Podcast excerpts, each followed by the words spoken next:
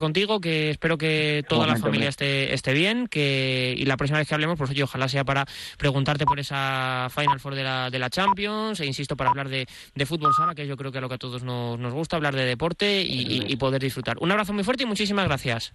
Muchísimas gracias a vosotros. Venga, un saludo y que vaya muy bien por ahí. Pues eh, Lin, un hombre que, pues evidentemente es uno de los grandes de nuestro fútbol sala, que ahora está en, en, Rusia, viviendo de una manera diferente también la situación que ha ocurrido. Pausita y eh, estamos en la cuenta atrás de que hable el rey de España. Y le escuchamos. Más informaciones sobre la epidemia y las medidas adoptadas tras la declaración del estado de alarma que nuestro sistema democrático prevé en la Constitución. Todo el Estado, todas las instituciones públicas están volcadas en resolver esta crisis que constituye nuestra prioridad esencial y todos los españoles pueden sentirse protegidos. Estamos haciendo frente a una crisis nueva y distinta, sin precedentes, muy seria y muy grave que pone en riesgo nuestra salud en cada rincón de España, pero también, y de forma muy traumática, altera y condiciona nuestras costumbres y el desarrollo normal de nuestras vidas, el empleo y nuestras empresas, en definitiva, nuestro bienestar. Pero también es una crisis que estamos combatiendo y que vamos a vencer y a superar. Ante esta situación, lo primero que quiero hacer es enviar todo mi cariño y afecto junto a la reina y nuestras hijas a tantas familias que en toda España, desgraciadamente, han sufrido la pérdida de alguno de sus seres queridos. También lo hacemos a todos los que estáis especialmente afectados, tanto en lo personal como en vuestro entorno, por este virus y sus consecuencias. A todos vosotros, mucha fuerza y mucho ánimo.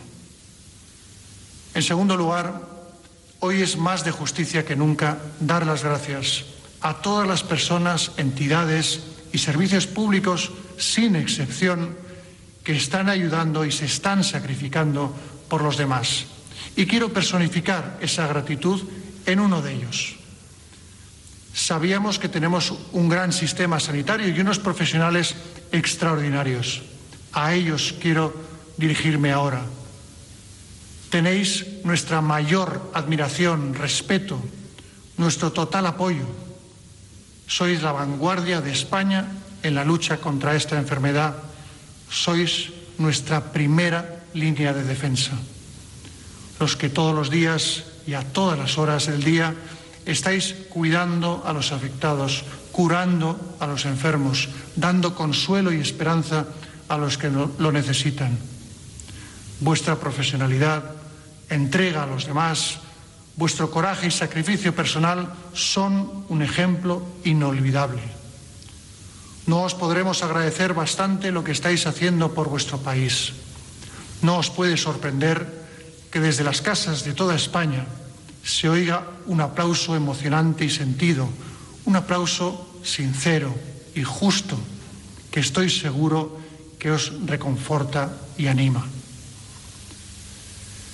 Hay momentos en la historia de los pueblos en los que la realidad nos pone a prueba de una manera difícil, dolorosa e incluso extrema. Momentos en los que se ponen a prueba los valores de una sociedad y la capacidad misma de un Estado. Estoy seguro de que todos vamos a dar ejemplo, una vez más, de responsabilidad de sentido del deber, de civismo y humanidad, de entrega y esfuerzo y sobre todo de solidaridad, especialmente con los más vulnerables, para que nadie pueda sentirse solo o desamparado. Ahora debemos dejar de lado nuestras diferencias. Debemos unirnos en torno a un mismo objetivo, superar esta grave situación y tenemos que hacerlo juntos, entre todos, con serenidad, con confianza, pero también con decisión y energía. Ahora tenemos que resistir, que aguantar, y tenemos que adaptar nuestros modos de vida y nuestros comportamientos a las indicaciones de nuestras autoridades y a las recomendaciones de nuestros expertos para ganarle al virus. Todos debemos contribuir a ese esfuerzo colectivo con nuestras actitudes y nuestras acciones, por pequeñas que sean. Sé que es fácil decirlo y también sé que no es nada fácil hacerlo en estas circunstancias. Organizarse cada uno en su trabajo, en su casa, con su familia o con sus hijos, pero es lo que debemos hacer por el bien de todos, porque todos y cada uno somos parte de la solución de esta crisis. Esta crisis es temporal, un paréntesis en nuestras vidas. Volveremos a la normalidad, sin duda. Lo haremos más temprano que tarde, si no bajamos la guardia, si todos nos unimos y colaboramos desde nuestras respectivas responsabilidades. Recuperaremos la normalidad de nuestra convivencia, la vida en nuestras calles, en nuestros pueblos y ciudades, la economía, los puestos de trabajo, nuestras empresas, nuestros comercios, nuestros talleres. España recuperará su pulso su vitalidad, su fuerza. A lo largo de los años hemos pasado por situaciones muy difíciles, muy graves, pero como las anteriores, esta también la superaremos, porque España es un gran país, un gran pueblo que no se rinde ante las dificultades. Este virus no nos vencerá, al contrario, nos va a hacer más fuertes como sociedad, una sociedad más comprometida, más solidaria, más unida. Una sociedad en pie frente a cualquier adversidad. Gracias a todos, ánimo y adelante. Pues este es el mensaje del rey Felipe VI. A mí me ha dejado un poco indiferente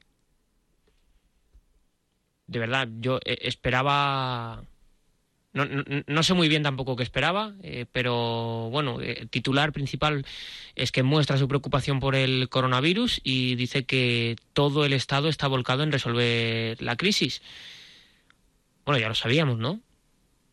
Entiendo que, que ya, vamos, si no está todo el Estado volcado con toda la gente en casa y con, todo, con toda la sanidad puesta al, al servicio, pues no sé, la verdad, yo, eh, viendo un poco cómo había actuado el rey eh, Felipe VI en otras ocasiones y viendo que, que yo le considero un tipo valiente, el día de su eh, proclamación como, como rey, recuerdo que hablaba y se centró mucho en la unidad de, España y se centró mucho también en querer resolver un conflicto, reconociendo que había un conflicto en, en Cataluña, que, eso creo que es importante. Primero tenemos que reconocer que hay un conflicto y luego poder resolverlo. Pero en este caso, la verdad que me ha dejado un poco frío, ¿no?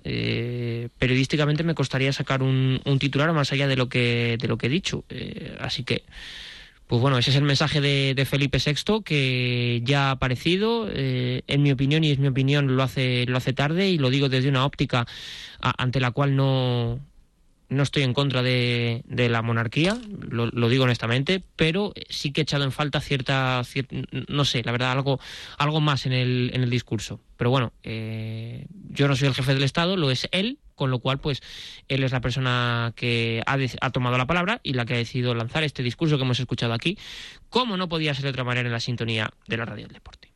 Estamos muy contentos porque presentamos un camión tan fácil de conducir que no te importará que lo aparque. El nuevo novio de tu hija. Mercedes. Fuso Canter. Consíguelo en concesionarios oficiales de camiones. Mercedes-Benz.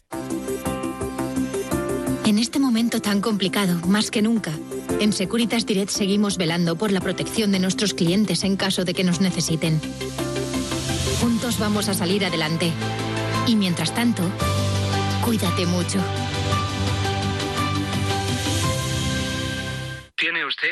Mensaje en el buzón de voz. Si quiere escucharlo, diga Radio Marca. Radio Marca. A ver. Hola, soy Julio Maldonado Maldini. ¿Sabéis una cosa? Que ahora en Radio Marca quiero ponerme a tu servicio. Yo creo que sí. De verdad. Todos los lunes en A Diario...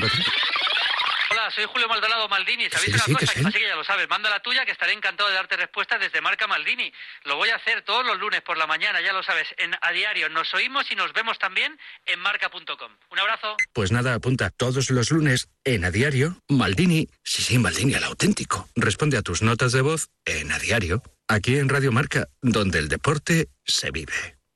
¿Invertir en bolsa o invertir con éxito en bolsa? ¿Ahorrar y comprar vivienda o saber cómo ahorrar y comprar vivienda? En el diario Expansión encontrará rigor informativo, análisis bursátil, exclusiva sobre las empresas, opinión de los mejores expertos y la actualidad más relevante. Expansión, todo lo que cuenta está aquí. Marcador.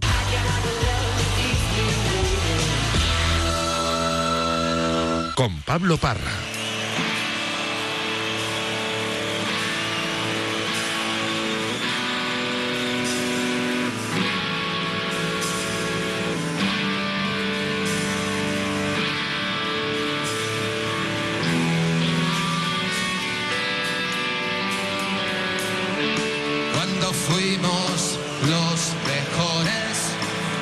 Los bares no se cerraban. Cada noche en firme, a la hora señalada. Cuando fuimos los.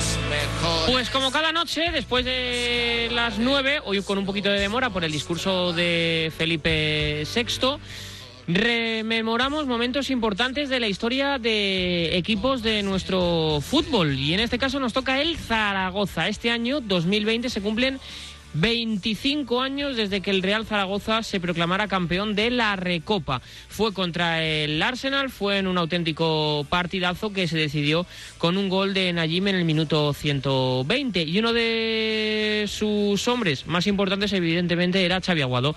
Hola Xavi, profe, ¿cómo estás? Muy buenas noches. ¿Qué tal, Pablo? Buenas noches, ¿cómo estamos? 25 años, lo primero, ¿qué te dice eso? Bueno, pues que nos hace más viejos a todos, ¿no? Eh, lo cierto es que parece que fue ayer, ¿no? Cuando veníamos de, de París con, con el título y la pena, ¿no? Que, que la situación tanto actual del Real Zaragoza en segunda división como la que estamos viendo por el problema con la pandemia que hay en, el- en este mundo, pues no está siendo los mejores momentos para celebraciones, pero bueno, lo que está claro es que es una femenite muy buena y una situación realmente pues que hay que recordar porque eh, hace ver ¿no? a la gente joven sobre todo que, que Real Zaragoza es un equipo grande a pesar de la situación de estos últimos siete años. T- También te digo, eh, te voy a hacer un poco más mayor, ¿vale? Yo, el 10 de mayo de 1995, todavía no había nacido. por eso por eso te digo que, que nos hace muy mayores no y eso al fin y al cabo traslada no que esa gesta se hizo hace muchos años y esperemos no también que que Leal Zaragoza este año pues después de todo lo que ha pasado pueda volver a primera división y, y rememorar viejos éxitos pues está claro que, que esta gente que va tanto a la Romareda y que, que tiene esas ganas ¿no? de, de ver al equipo en la máxima categoría pues pueda revertir esta situación actual Eh, Xavi, cuando a ti te pregunta la gente que no vivió esa recopa por ella, ¿qué es lo que les cuentas? ¿Qué les dices de aquel año?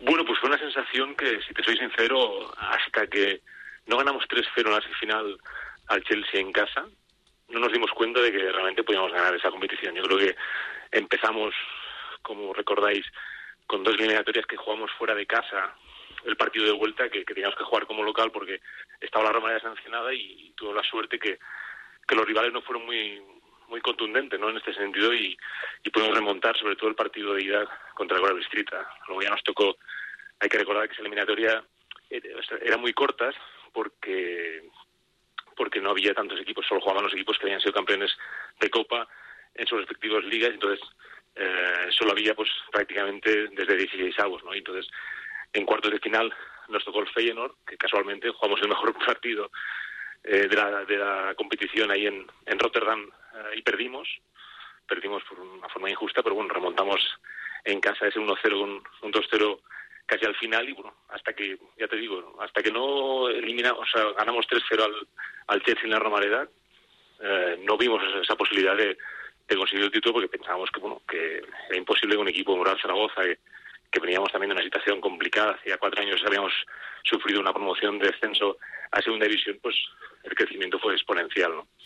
El Real Zaragoza es un equipo evidentemente muy arraigado a la ciudad, pero eh, yo tengo la sensación, Xavi, tú, tú, lo sabes mejor que yo, que eh, el estado de ánimo de la ciudad, es decir, el estado de ánimo de Zaragoza, los comercios, incluso lo que gasta la gente, también depende mucho del estado del Real Zaragoza, ¿no? La gente es feliz cuando su equipo eh, está bien, que parece algo obvio, pero creo que el momento de la, de, de la ciudad repercute mucho a cómo está el equipo de, de fútbol. Yo supongo que ese año, claro, la gente, como tú dices, empezó a ilusionarse también cuando os veía que, que iba, ibais llevando a grandes equipos de Europa a la, a la Romareda. Sí, además, como tú sabrás y, y te habrán comentado, la Romareda siempre ha sido muy exigente con, sus equipos. Siempre ha estado pues al tanto, ¿no? al tanto de, de, de, esas situaciones realmente que, que al equipo le venían bien, ¿no? Eh, hay que recordar que ha pasado aquí jugadores fantásticos, pues, desde los magníficos, después los paraguayos, realmente futbolistas excepcionales, ¿no? También el equipo que ganó la Copa del 86 es un equipo tremendamente con un potencial muy alto y, y cuando llegué a Zaragoza lo máximo que, que viene a la cabeza es tener que salir a Romareda y si al minuto 10 o 15 minutos no ibas ganando y así ya murmullos en el estadio, ¿no? Yo creo que eso demostraba la exigencia de, un público que quería ver a ese equipo, sobre todo jugar bien, ¿no? Más que el resultado, jugar bien. Entonces, nosotros tuvimos la fortuna de pues, encauzar una serie de futbolistas que a la Romareda le gustaron mucho y, y, la verdad es que cada fiesta que había en la Romareda pues propiciaba un, un partido pues, para el recuerdo, ¿no? Uh -huh. No solo en, en la, en la Guerra de Copa, recuerdo también un 6-3 al Barça, un 6-2 al Tenerife, al Tenerife de, de Valdano, o sea, que veías que la gente disfrutaba, ¿no? Y cada recuerdo pues eh, era fantástico, ¿no? Para, para la gente que pretendía más que nada pues acudir al estadio a pasárselo bien y luego si encima conseguía ganar pues mucho mejor y bueno, el recuerdo más importante pues es ese, ¿no? Que encima esos partidos se iban transformando en victorias, íbamos pasando eliminatorias y al final pues nos encontramos en París ante un Arsenal que venía de ser campeón de la Recopa, o sea, era el, campeón vigente que también pues demostrábamos el potencial que tenía ese equipo.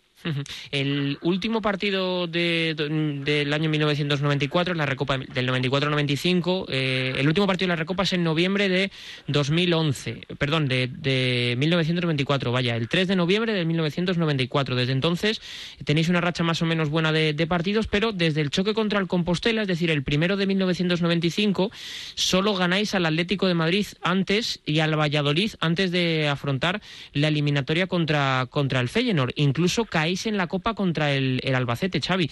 Yo no sé si eso también a vosotros os generó cierta incertidumbre o si por el contrario os ayudó para, para motivaros el doble, ¿no? El ver, oye, tenemos una mala racha de resultados, ahora venimos a otra competición totalmente distinta que nos da una gran motivación, vamos a intentar darlo todo en esta. Sí, realmente eh, el equipo sufrió algún encuentro que no, no estuvo en la expectativa de realmente la exigencia que pedía ¿no? el, el equipo y entonces sí que es cierto que me acuerdo ¿no? que, que esa eliminatoria contra el Albacete el equipo la perdió, que, que creo debutó Morientes, ¿no? Estaba en, la, en Albacete Fernando Morientes, y ahí realmente te das cuenta, pues, eh, la exigencia de este equipo, ¿no? Que eh, no entendía que, que quedar eliminado prácticamente de, la Copa del Rey y quedarse casi fuera, ¿no? De la zona UEFA de, de, del equipo, que hay que recordar que el año anterior quedamos terceros. En el año 93-94 el equipo gana la Copa del Rey y queda tercero, por eso el panorama, pues, parecía ¿no? que, el destino te iba a pues tener que recurrir a, hacer una buena recopa para tratar de, de, hacer una buena temporada. ¿no? A lo mejor el equipo, pues no te digo que se fuera a relajar en competiciones domésticas, pero sí que a lo mejor focalizó ya en según qué partidos tratar de hacer algo importante en Europa para que la gente pues estuviera contenta de, de cómo acaba la temporada para su equipo. ¿Cómo afrontasteis la vuelta contra, contra el Feyenoord? Porque la Romareda tenía que jugar un papel fundamental, pero claro, si jugando tan bien contra el Feyenoord allí no habéis sido capaces de ganarle, claro, yo me imagino que a uno eh, a la cabeza se le pasan mil cosas. Sí, además recuerdo que aquel partido nos tuvimos que quedar a dormir en Rotterdam porque había problemas en el aeropuerto de Zaragoza, no sé si de niebla, y no pudimos salir del aeropuerto de Rotterdam y nos tuvimos que quedar en el mismo hotel donde estuvimos hospedados. Y bueno, la noche se hizo larga, ¿no? Y recuerdo que estaba la habitación con, con Heli y lo comentamos, ¿no? Aquella noche que decíamos, ¿cómo puede ser que hayamos perdido este partido, ¿no? Eh, Ed de Goy, el portero del, del Fenor, fue el mejor jugador de ellos.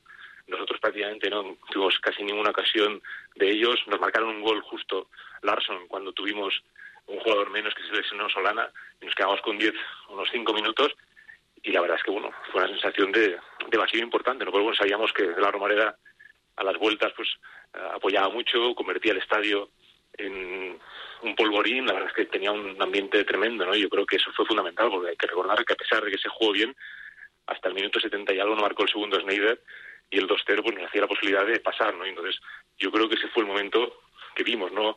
Que la Zaragoza pues podía tener opciones, ¿no? De, de ser campeón de, de la Recopa. Es difícil, Xavi, ahora que tú también tienes el título de, entrenador, ¿es difícil para un entrenador, como es el caso de Víctor, mantener la energía en la liga cuando te estás jugando algo tan bonito como ganar títulos en Europa? Sí, es complicado, ¿no? Porque en aquella época recuerdo que no había muchas rotaciones como se estila ahora, ¿no? Que ahora parece ser que casi ninguna plantilla puede jugar las tres competiciones a la vez, ¿no? Yo recuerdo que esos años yo llego a jugar casi 60 partidos, ¿no? Y, y jugamos miércoles, bueno, la Recopa se juega jueves, jueves, domingo, jueves, domingo, y luego venía, la Copa también la jugabas, ¿no? Yo creo que no había reservas ni, ni titulares, pero sí que Víctor más o menos confiaba en un bloque y eso pues le hizo también, ¿no? Tener esa confianza necesaria en el, en el bloque, ¿no? Yo creo que en ese aspecto Víctor supo jugar bastante bien lo que eran los partidos a lo mejor más trascendentales, ¿no? Donde veías que realmente pues nos jugábamos algo y ahí pues eh, yo creo que Víctor fue poco a poco configurando un esquema muy ofensivo que realmente, pues, cuando nos juntamos algunas veces los compañeros, ¿no? De, aquella recopa, pues, eh, vemos, ¿no? Que, realmente la valentía de Víctor fue importante, ¿no? Porque jugaba un once inicial con un marcado perfil ofensivo que decías que ahora sería impensable, ¿no? Jugar sin un medio centro defensivo, los laterales eran, Belsuy y Sola eran muy ofensivos, los tres de arriba, Schneider, Pareza y Higuera, tampoco era un perfil de que ayudaran mucho la presión, bueno, realmente ves a once titular y dudas, ¿no? Que ahora, hoy en día tuviera cabida, ¿no? En algún equipo, porque está claro que ahora los equilibrios en el fútbol están mucho más buscados por los entrenadores. Oye, eh, ¿cómo era Víctor en, la derrota? Él ha dicho muchas veces que, claro, a él eh, perder con el Zaragoza le afecta más que cuando ha entrenado otro equipo y ha perdido con otro, con otro equipo. Es decir, cualquier partido se iba a casa mucho más fastidiado por el sentimiento zaragocista que tiene. ¿Cómo era Víctor cuando las cosas no salían tan bien? Porque ahí también es donde aparecen los, los entrenadores, ¿no? Los que tienen que mantener un poco el raciocinio y, contagiar a los jugadores de energía positiva cuando el equipo ha perdido para, para levantarles la, la moral y quizás bajar un poco los sumos cuando el equipo ha ganado. Pero claro, siendo él eh, tan aficionado del Zaragoza y, siendo él el entrenador, me imagino que sería muy difícil también manejar sus emociones. Sí, pero Víctor lo ha demostrado y lo está demostrando ahora, ¿no? Siempre ha sido un buen gestor de grupo, ha sido muy cercano siempre con el futbolista, ha tenido siempre un discurso muy bueno para hacer llegar lo que quería al, futbolista y, y, yo recuerdo, ¿no? Rápidamente, él nos cogió el año 91 cuando el equipo estaba prácticamente abocado al descenso, nos salvó y siempre ha tenido la misma forma de entender el juego. No, no, ha, pasado nunca por una fase que digas de tener que buscar más el resultado, de buscar eh, sistemas más defensivos. Él ha tratado siempre de, encontrar la portería contraria y siempre ha, tratado ¿no? de llegar al, jugador con, con, un, discurso, un discurso muy cercano. Y yo recuerdo que de pasar, de siempre tener una idea, de tratar de buscar siempre que el rival pues, no te hiciera daño, a Víctor le preocupaba poco el rival, siempre le preocupaba siempre su equipo y cuando veía que las cosas no funcionaban bien, trataba siempre de buscar, no excusas, ¿no? sino buscar el sentimiento de que a lo mejor las cosas no se habían hecho bien. Yo creo que ha sido siempre una persona muy autodidacta que se ha granjeado el, futuro profesional a nivel individual porque no ha sido futbolista de nivel, pero siempre ha sido una persona que ha tenido siempre los vestuarios muy enchufados y eso pienso que ha sido clave, ¿no? Tener ese tipo de, jugadores que le ha posibilitado siempre tener una estructura muy potente a nivel colectivo. eh, Xavi, llegáis al partido contra el Chelsea, ganáis 3-0 en la, en la Romareda, vais a Stamford Bridge y, es uno de los partidos en los que más sufrís, porque pasáis, me imagino que unos últimos minutos que no se los desearás tú ni a tu peor enemigo. Sí, más yo recuerdo que aquel partido no lo jugué yo no a la vuelta, con, el 3-0 eh, en la Romareda.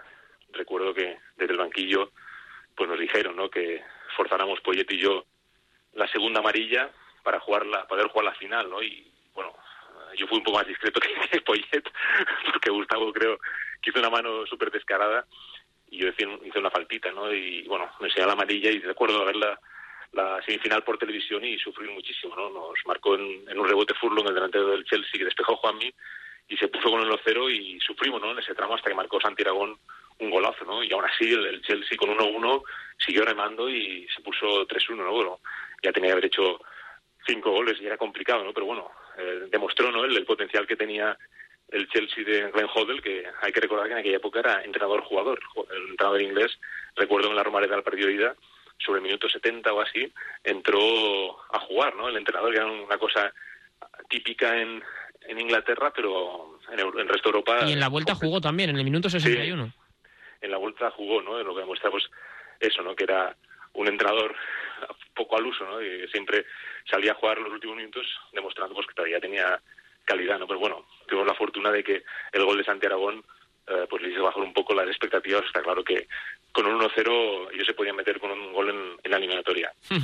Una final en la cabeza, eh, Xavi. Un partido para, para la historia. Claro, imagino que la gente os veía por la calle poco menos que os quería comer a besos, ¿no?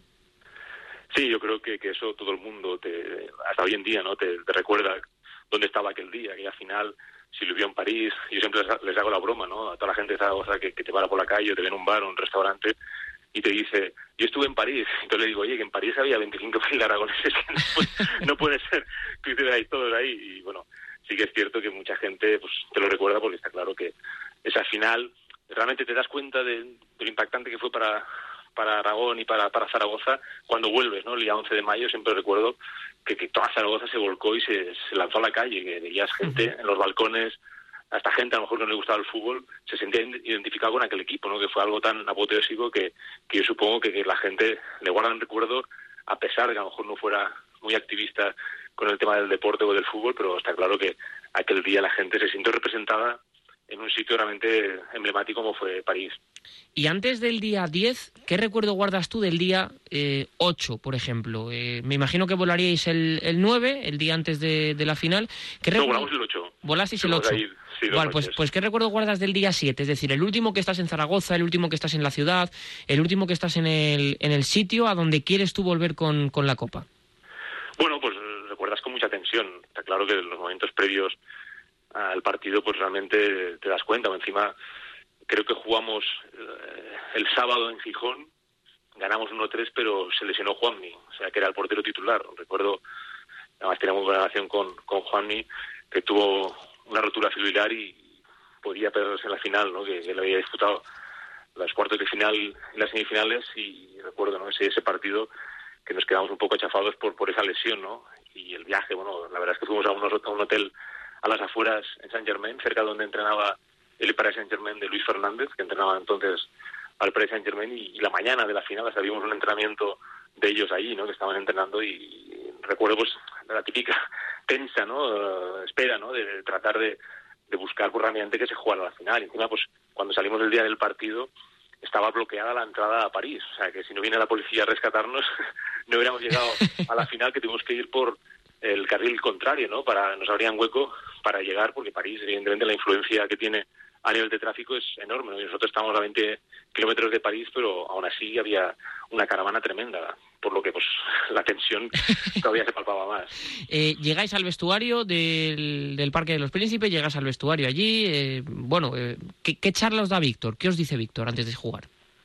Bueno, pues yo que recuerdo más que la charla los 5 o 10 segundos antes de salir a jugar el partido, ¿no? Y, y la frase que dijo Víctor, pues mira, se me pone la piel de gallina ahora, ¿no? Y nos lo dijo bien claro, dice, tenéis que salir a jugar por la gente que está en casa y por la gente que ha venido, ¿no? Y sobre todo eh, salir y ser vosotros mismos. Eh, es un día para disfrutar, o sea, esas palabras las tienes interiorizadas porque es un momento pues, histórico, ¿no? Para, para todos, prácticamente ninguno había jugado ninguna final europea y para nosotros era una novedad, ¿no? Y salir ahí pues a un campo lleno con, con la afición, con tanta gente mirándote desde la casa, desde pues, eh, era televisado por toda Europa, entonces ahí te das cuenta de la repercusión. Y yo esas palabras pues le, las guardo con mucho cariño por eso, ¿no? Porque nos, nos relajó un poco, nos bajó la tensión, porque pues, nos decía que, que habíamos llegado hasta aquí y teníamos que ser pues los mismos, ¿no? Que habíamos jugado anteriores eliminatorias y que quería que se reconociera el equipo con, con identidad, ¿no? Y sobre todo que fuéramos fieles a- al estilo que le había marcado. Supongo, Xavi, que aquel rato, eh, desde que sales del vestuario ya vestido con la ropa y todo, hasta que te pones a jugar, se te hace eterno. Fotos, eh, el himno. Me me imagino que ese rato es el que peor se puede llegar a pasar, ¿no? El que estás pensando que empiece ya, que empiece ya, que empiece ya, que empiece ya, que el túnel no se acaba, que hay que hacer pasamano, que hay que hacer de todo, ¿no? Sí, sí, es, es tremendo, ¿no?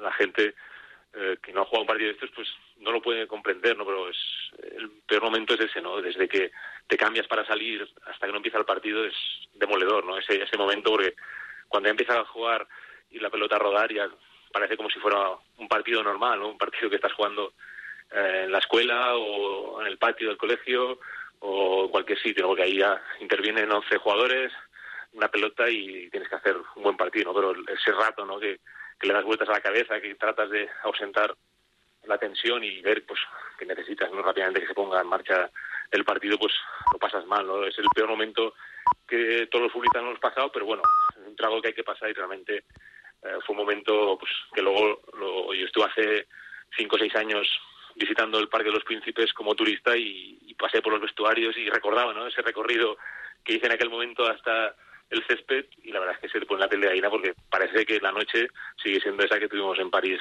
el 95. Sí, sí, poco menos que te falta ponerte a llorar cuando pasas por allí, ¿no? Sí, la verdad es que eh, fui a París por otras cosas y, y casualmente los miércoles pues dejaban a, a, turistas visitar una ruta turística al Parque de los Príncipes y bueno, le tuve que explicar con mi inglés ahí un poco correcto al chico que me dejó entrar, no dejaba entrar al césped y le expliqué que había jugado a la final 95 y bueno, cuando le dije que era pues compañero de Najim, pues se acordó, ¿no? Dijo, esto es verdad. Entonces me dejó hacer una foto justo de donde golpeó Najim uh, la pelota y bueno, la verdad es que fue bonitos recuerdos y eso me transportó a, al momento que vivimos hace 25 años ahora. Llega el descanso, Xavi. Eh, un partido disputado, un partido difícil, un partido complicado. Se reanuda el encuentro y, y marca Snyder. ¿Tú qué piensas cuando marca Snyder?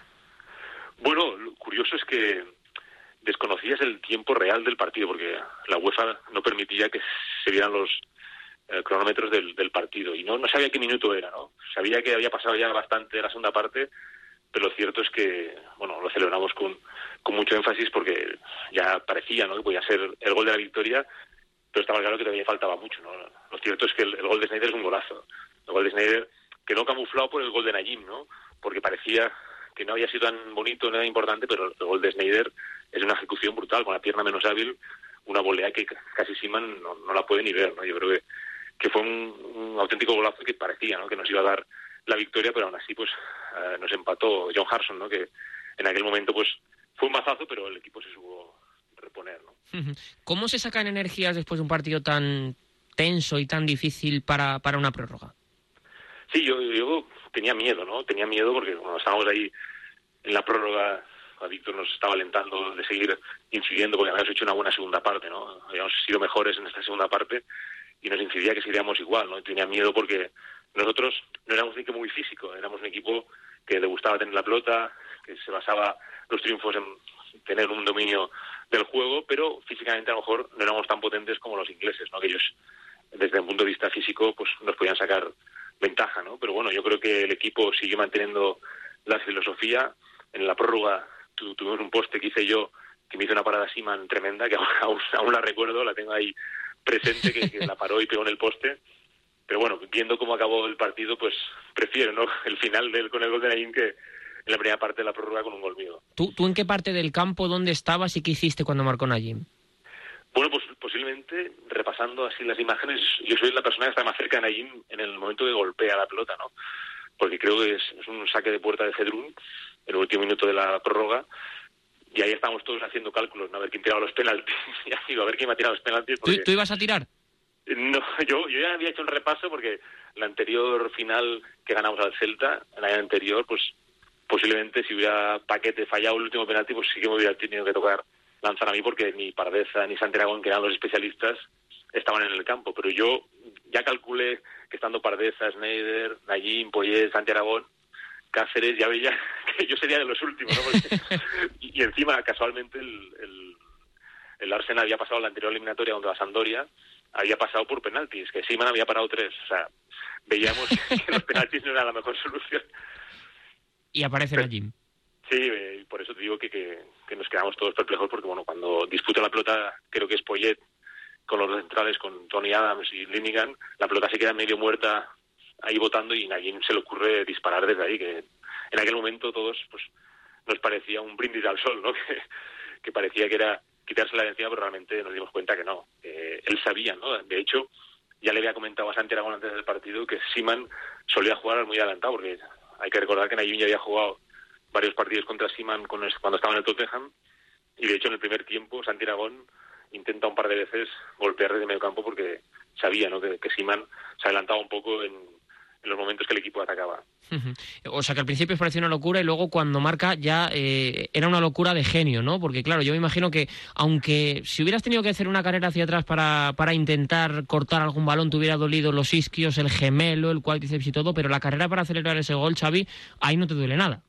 No, no, no, ahí ya ves la, la, luna, ¿no? Y la, emoción que, que genera un gol a estas alturas del partido que todos hubiéramos soñado de pequeños marcar un gol en una final europea en el último minuto de la prórroga desde medio campo. Entonces, yo recuerdo que hice una carrera rápido para abrazar a Nayim, me fui rápidamente a preguntarle al cuarto árbitro por lo que te he dicho antes, ¿no? Que cuando había cronómetro en el campo le pregunté que cuánto quedaba. y cuando me dijo finish, digo, menos mal, porque ahora me imaginaba subiendo los centrales, eran enormes del, del Arsenal a los últimos dos o tres minutos que pudieran quedar, pero no, no, ya me dijo, de hecho, cuando sacaron de centro ya pitó el final. O sea, y menos mal. Que no tuvo tiempo para más discusión. ¿Y, ¿Y, qué recuerdo tienes de, de la celebración sobre el campo, sobre el césped, de, lo que hicisteis, porque ahora hemos visto, Xavi, como en las últimas Champions y demás, por ejemplo la del Real Madrid, había muchos niños, mucha familia, pero eh, supongo que al final esos momentos de, los compañeros, de los jugadores, de, de, ese ambiente que se crea ahí cuando uno ha conseguido eso con el Real Zaragoza, eh, es poco comparable, ¿no?, a otra cosa en el planeta. Sí, yo lo que recuerdo es que, que querían separar al tiempo, ¿no? Yo le comentaba a más Sergi, en paz descanse, que era mi mejor amigo en el vestuario, que bueno, él venía con el megáfono, estaba lesionado, pero seguía animando al equipo y cantaba todas las canciones que se sabía de los ultras del Zaragoza, de todos los uh, aficionados del club y, bueno, estaba conmigo animando y yo lo que recuerdo es un estado de felicidad que, que difícilmente comparable ¿no? con, con otros estados que realmente piensas que, que ese momento se tiene que parar, estar uh, mucho más tiempo disfrutando con los aficionados que estamos ahí pues todo, ¿no? Cantando las cosas que ellos cantaban, las canciones que ellos eh, cantaban en la Romareda, el, eh, Cáceres encima del poste que era muy típico en del larguero encima de, la portería y bueno, esos momentos realmente de felicidad que, que piensas que, te traslada siempre, que ves eh, una cosa bonita ¿no? en el fútbol y realmente el recuerdo ahí es imborrable, pero bueno, lo pasamos tan bien que al día siguiente yo creo que fue superior, ¿no? El, el, volver a Zaragoza y estar ahí arriba en el balcón, en la Plaza del Pilar, en el Ayuntamiento, pues realmente eso puede superar ese momento, porque ahí sí que estás ya con toda Zaragoza, toda la Plaza del Pilar llena y te das cuenta de que has hecho una cosa importante, que es hacer feliz a mucha gente, ¿no? eh... El, el, hombre del partido fue Najim, eh, Xavi, de eso, de eso no hay duda. Pero del, del pospartido, de la celebración, ¿quién fue el, el MVP? Sí, te lo he dicho antes, Sergi, que era un chico que, siempre estaba muy vinculado ¿no? A, al equipo, porque bueno, él a pesar de estar en aquella época lesionado, eh, no sé cómo se dice con un megáfono de la policía, empezó a animar con sus cánticos, él decía que era un ultra disfrazado de futbolista, y aún recuerdo, ¿no? desde el balcón del ayuntamiento, que de hecho pues empezó a cantar todas las cosas, todas las canciones que nos cantaban en la romareda los aficionados, pues él la cantaba desde el balcón pedía a la gente que uh, las bufandas las abriera, o sea, era un auténtico maestro de ceremonias, fue un espectáculo. Además, recuerdo que encima nosotros en el vestuario en París lo metimos en la ducha porque le teníamos mucho cariño, y el traje, básicamente que iba con el traje del club, lo tuvo que tirar. Y se, iba con ropa de paisano cuando bajamos por la calle Alfonso, que va a la Plaza del Pilar, y cuando bajó el animar a la gente, al subir, no dejaron subir porque se pensaba que era un aficionado al ir con el traje del equipo. Imagínate la, la, sensación pues, de, de, tener a alguien al, al, lado tuyo que realmente lo sentía como lo sentía él, el estar tan cerca de los jugadores, ¿no? Es, fue tremendo. Uh -huh. eh, Xavi, has vuelto a ver el partido, imagino, eh, se lo habrás enseñado pues, a, a, a, tu, tu, a, tus hijas, hijas tienes, ¿no? Bueno, tengo una hija y un hijo. Una hija, una hija y un hijo, se lo habrás enseñado y, y demás. Eh, ¿Uno se sigue emocionando cuando lo sigue viendo? Sí, realmente no soy mucho de ver los partidos porque es que soy muy nostálgico y me enternecen mucho, ¿no? Y, y sí que lo vi hace dos o tres años, fíjate. Más estuve casi 20 años y sin verlo. ¿Sí? Y hace otros años, pues aquello que estás en la cama con el iPad y pues lo puse en YouTube, me lo tragué todo, ¿no? Y realmente me da la sensación de que jugamos mucho mejor de lo que me pensaba que habíamos jugado, ¿no? Porque claro, vas perdiendo la noción de lo más, excepto las jugadas que te quedan marcadas, pues hay unas que se te olvidan, pero realmente te das cuenta de realmente que, jugaste un, a pesar de no ser nuestros mejores partidos, pues sí que jugamos mejor de lo que la sensación que te daba, ¿no? Porque con la tensión del partido muchas veces eh, pierdes la noción de lo que realmente si has jugado bien o has jugado mal, pero lo vi hace dos o tres años completamente los 120 minutos y te das cuenta que aquel equipo eh, a la gente le encantaba por por eso, ¿no? Por, por el potencial que tenía con la pelota y lo bien que, que gestionaba esos momentos de, con el balón. Y ahora me imagino, claro, que a Marc, que el chico tiene 19 años, que él no había nacido tampoco, cuando uno le cuenta que el Zaragoza ha sido campeón de, la Recopa, ahora él teniendo que ayudarlo en, en segunda división, pues evidentemente también yo creo que le puede llegar a motivar, ¿no? El, el verte también a ti ganar esa Recopa y ahora eh, tener esos objetivos, ¿no? Que el Zaragoza ahora, pues es verdad que ha cortado su momento por, por esto del coronavirus, Xavi, pero, pero el Zaragoza es un grande de nuestro fútbol y, y en cuanto vuelva yo soy seguro de que, de que esos momentos se, se revivirán y yo creo que todo el zaragocismo estaría encantadísimo de tener a otro aguado ganando títulos con el Zaragoza, ¿eh? Bueno, y aunque no fuera con otro aguado, sería importante, ¿no? Que, que el Zaragoza subiera y sobre todo para esos niños que tú dices, ¿no? Gente de esa generación de 25 años para abajo que no han visto, ¿no? Ese Zaragoza campeón esa ilusión, ¿no? De volver a recuperar esos momentos en la Romareda. Ahora vas a la Romareda y hay 35.000 personas y la mayoría ya son gente joven, gente que no ha vivido esos momentos y son es lo que más me gusta a mí, ¿no? Que se ha producido un cambio generacional, la gente anima mucho, la gente está encima del equipo, ves a los niños pequeños, yo tengo un campus aquí en Zaragoza y viene la mayoría de niños con la visita al Zaragoza. Eh, la función que están haciendo los padres aquí en Zaragoza y en Aragón es muy importante, ¿no? Porque están eh, pues educando a los chicos con los valores del Zaragoza, eso es importante, porque muchas veces los chicos, evidentemente, al estar equipo en segunda, pues a lo mejor quieren ser del Barça o del Madrid, pero bueno, estamos viendo que los chavales, a pesar de que el equipo no está en primera división, siguen siendo del Zaragoza y eso va a ser muy importante que este año acabe con, pues, con un final feliz, ¿no? De, que el equipo por fin pues vuelva a la primera división y vuelva a revertir esas noches importantes ante equipos importantes como los grandes de España. Pues ojalá que así sea. Yo ya lo he dicho muchas veces, me gustaría que el Zaragoza subiera a primera división, así que le deseo más suerte que al resto. Aunque, bueno, pues desde la imparcialidad que nos genera nuestra mi, profesión en este caso, Xavi, pues tengo que desearle mucha suerte a todos, pero me haría especial ilusión que el Zaragoza subiese de nuevo a, a primera. Profe, que ha sido un placer compartir este ratito de radio con, contigo, rememorar viejas anécdotas, viejos momentos, supongo que un montón de recuerdos en el armario, en la cabeza y en definitiva en todos los lados. Un abrazo muy grande y muchísimas gracias. Gracias a vosotros por acordaros en esta efeméride tan ¿Estás, importante. estás, ¿Estás emocionado? Bueno, la verdad es que sí, estas cosas a mí, pues, ya te he dicho, muy nostálgico y recordar estas cosas me ponen siempre la piel de gallina.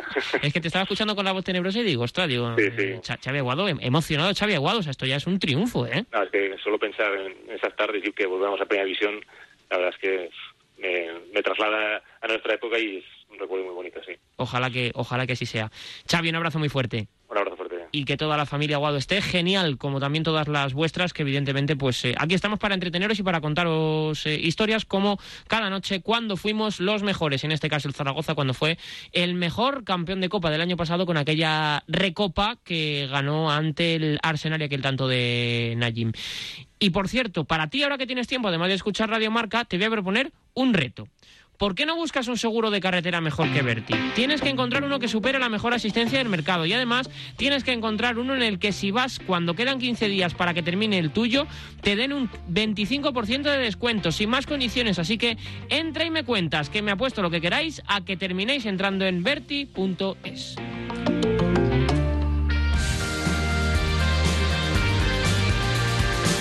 Marcador con Pablo Parra.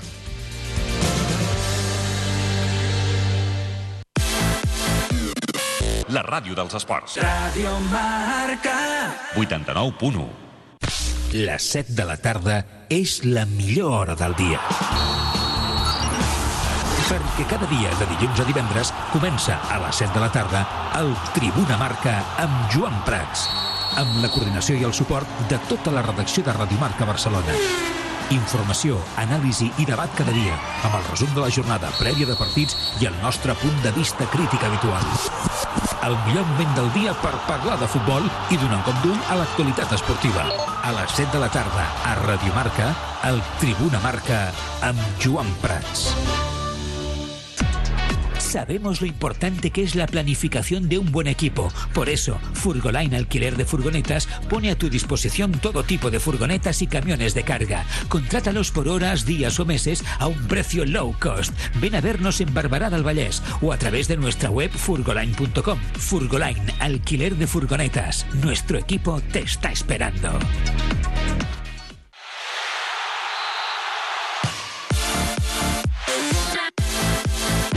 Ràdio Marca Barcelona, la ràdio dels esports. Ràdio Marca. 89.1 Radio Marca. Marca. El deporte que se vive.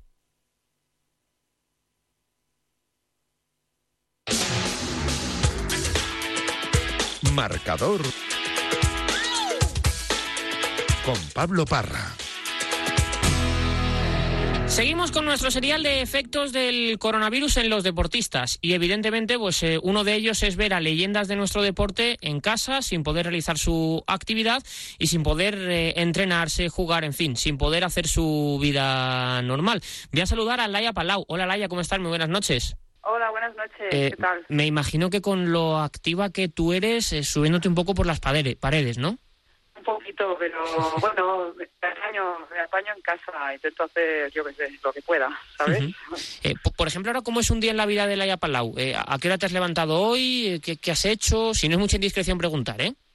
Pues me he despertado tarde porque no tengo nada que hacer. y, y nada, he hecho un poco de yoga por la mañana, eh, así para despertar un poco. Y nada, he estado en casa ordenando bastantes cosas, la verdad, me he puesto así a modo ama de casa. Y nada, comer, eh, ver series, la verdad, tengo que decirte que mucha, muchas series. Ahora te voy a preguntar Y- por ellas, ¿eh? Ya, pero no te voy a dar una primicia muy guay, pero ¿No? bueno, da igual. No, no, porque estoy reviendo una serie que ya he visto, pero bueno, da igual. Ah, bueno, pero, pero aún así te puedo preguntar por muchas. eh, eh, eh. Sí, podemos hablar porque he visto unas muy buenas últimamente. Ah, vale, vale, vale, vale. Eh, te iba a preguntar yo, eh, ¿os han mandado algún ejercicio en, en el, en el equipo? Imagino que sí, ¿no? Algún tipo de actividad para mantener la forma. Muy muy duro, poco, claro. Esto la ya es difícil porque no es lo mismo mandártelo a lo mejor a ti, que tienes unas condiciones en casa, que mandárselo a otra jugadora que no tiene esas mismas condiciones, ¿no? Pues sí, bueno, el plan básico que nos ha mandado el preparador físico son cosas que, pues nada, abdominales, flexiones, cosas que puedas hacer en casa, eh, apañarnos un poco con lo que tengamos y, y nada, también es que estamos pendientes de qué va a pasar con nuestra liga. Entonces, si se va a suspender, que en realidad tendrían que haber dicho algo hoy y no sabemos nada, si se va a suspender, pues tampoco hace falta que me ponga eh, muy masas, ¿no? Ahora mismo, porque entonces ya sería, eh, bueno, estar un poco de vacaciones ahora y ponerme ya de cara al verano.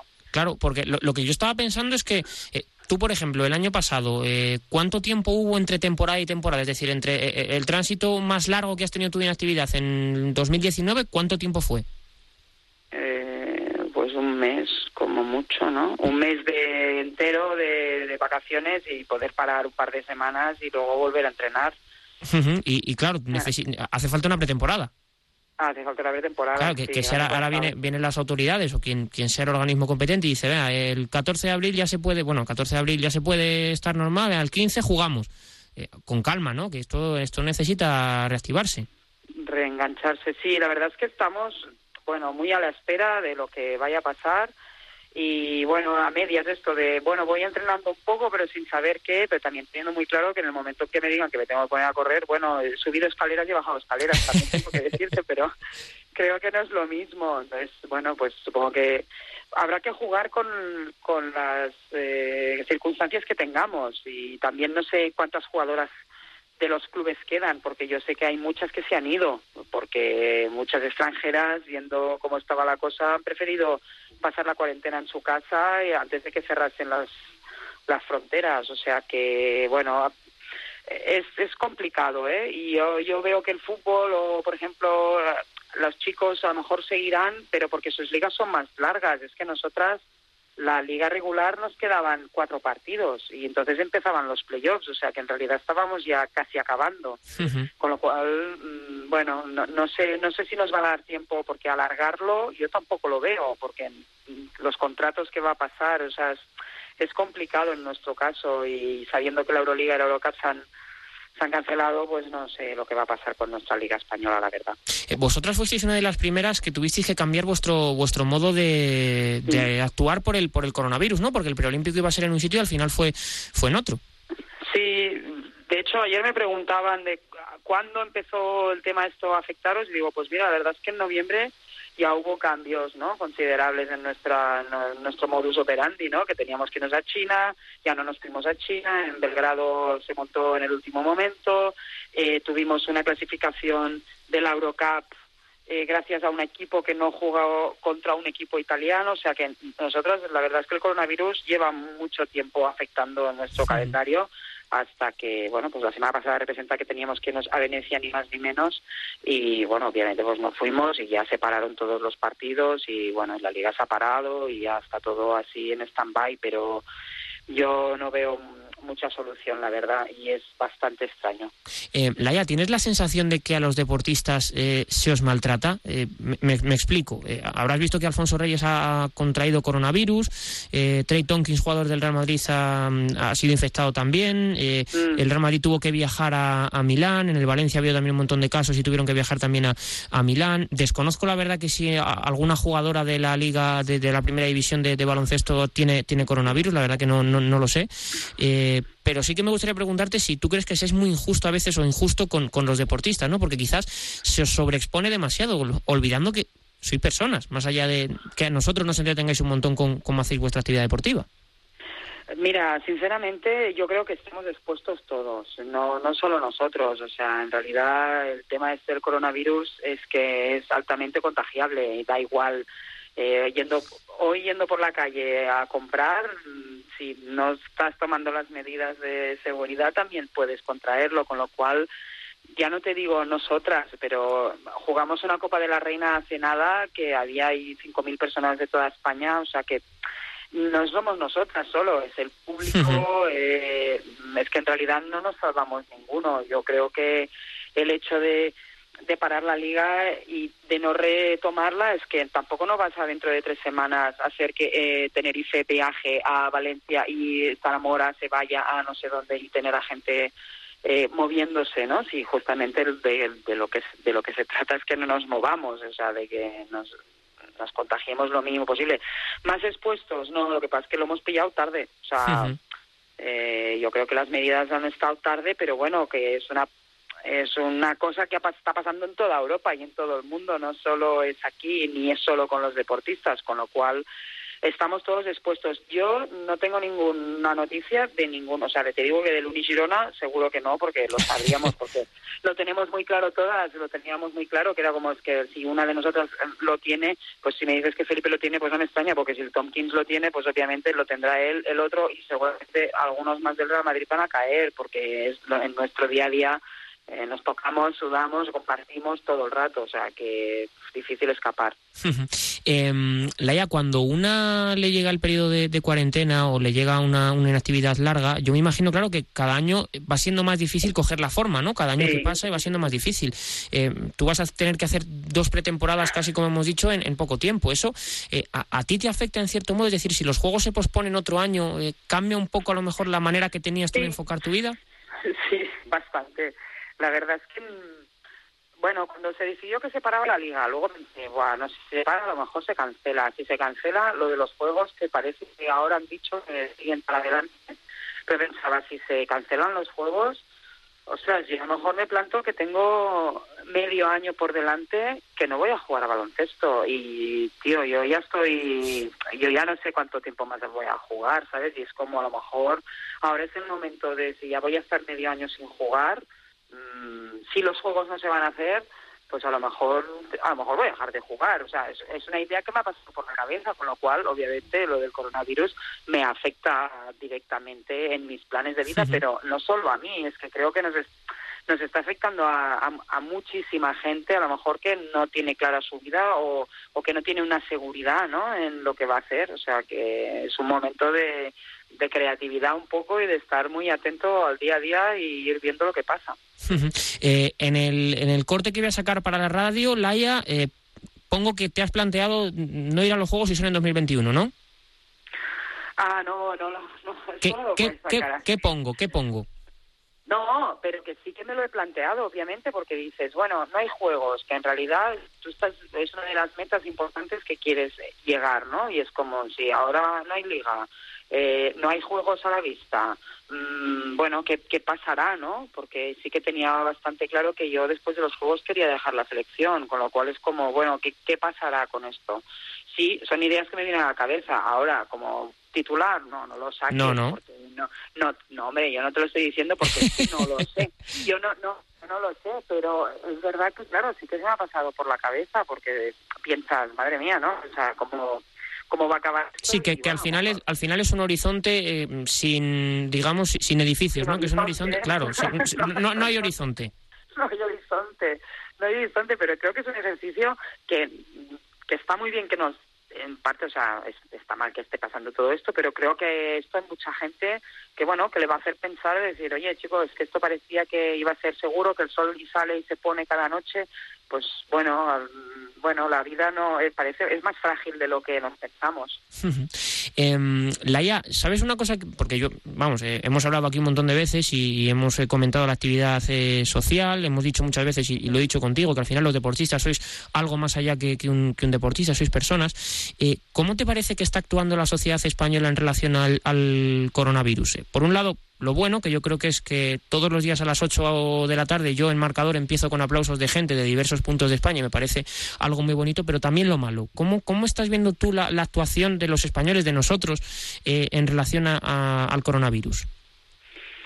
Pues una parte muy buena que mm, gracias a todos los sanitarios y a todos los cuerpos de seguridad y a la gente, la cajera de, del súper que está ahí trabajando y dándonos de comer porque porque si no, sin estos, esto sería imposible. O sea, hay gente que está respondiendo, igual que políticos, gente eh, que está sigue trabajando porque el país tiene que funcionar.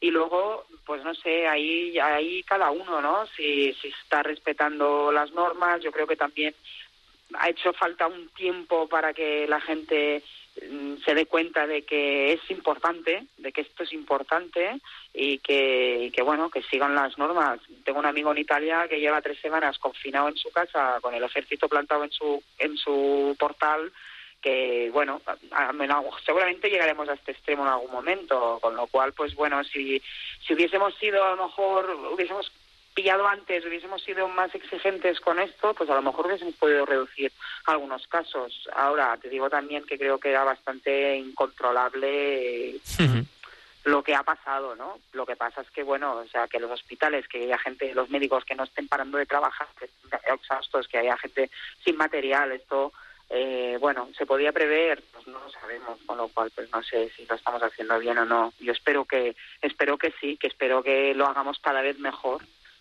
Hombre, eh, sí, porque pe- peor es difícil. Ha habido momentos también, Laia, complicados. Ha habido gente que, que no ha terminado de asimilar esto, ¿eh? Bueno, es que no es, no es sencillo. Yo creo que esto... Claro que no, no, la- no, no lo entiendes hasta que no te toca, ¿no? Bueno, que exacto, es la primera vez que nos encontramos como sociedad, eh, bueno, al menos en nuestro tiempo, que pase algo así.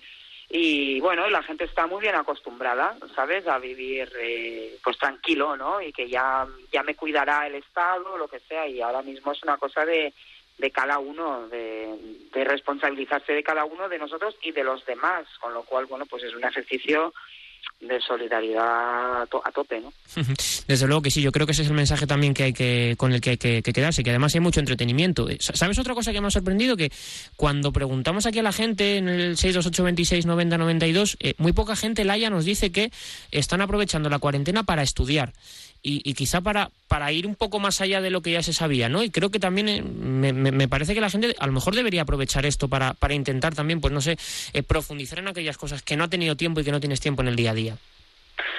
Bueno, yo lo he dicho en varios mensajes, ¿no? Eh, la rutina al final te come y ahora mismo es que no tienes otra que estar en tu casa y una, tirar de creatividad, sobre todo si tienes críos o, ¿sabes? Que esto yo creo que es, eh, es lo, lo más complicado, ¿no? Para la, la gente normal, los padres que tienen que tener los niños en casa y tienes que espabilarte. Y bueno, ya lo ves, los mensajes de WhatsApp, eh, la gente lo que está intentando mandar, igual que eh, todos estos tours virtuales a museos, eh, a acceso a bibliotecas, todo esto, a sabiduría y a- tenemos ese tiempo para aprovecharlo. O O sea, que a mí, yo ahora estos primeros días sí que es verdad que estoy tirando mucho de Netflix o de lo que sea, es verdad, es verdad, pero también tengo todos mis libros de mesita de noche en plan de esto no se te puede pasar, o sea, tienes la oportunidad de estarte tumbada en el sofá leyendo, ¿sabes? Diciendo cosas de, de provecho, repasando cosas, indagando, yendo un poco más lejos, ¿no? Porque tenemos el tiempo, con lo cual, pues mira, qué mejor que formarnos.